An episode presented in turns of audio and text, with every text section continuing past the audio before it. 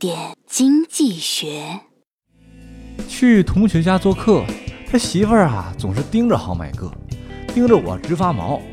同学他也注意到了，显得异常的尴尬。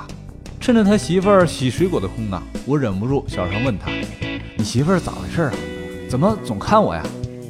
同学一脸歉意地说：“我媳妇儿啊是整形医师，看到特别棘手的案例啊，总想多瞅几眼。”什么人最吸引眼球？无非呀，要么长得特别好看，要么就是长得特别难看。首先声明，这儿并没有歧视的意思，只是从生物学的视角来分析。人对特别美或者特别惊悚的画面都能留下特别深刻的印象，而长相平平、中庸的人往往啊消失在人海之中。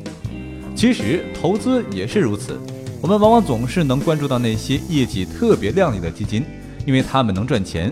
让没有赚钱的投资者羡慕嫉妒恨，我们也一样会关注那些业绩不太好的基金。人不可貌相，评判一只基金也不能完全只看短期业绩。某段时间表现得特别好的基金，要先研究下业绩上涨背后的逻辑。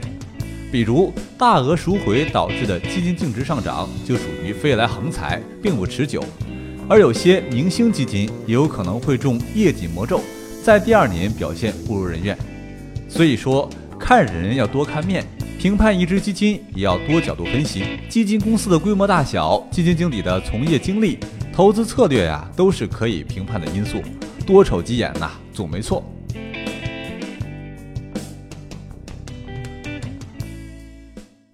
更多内容，更多投资门道，请关注微信公众号“好买商学院”，教你聪明投资。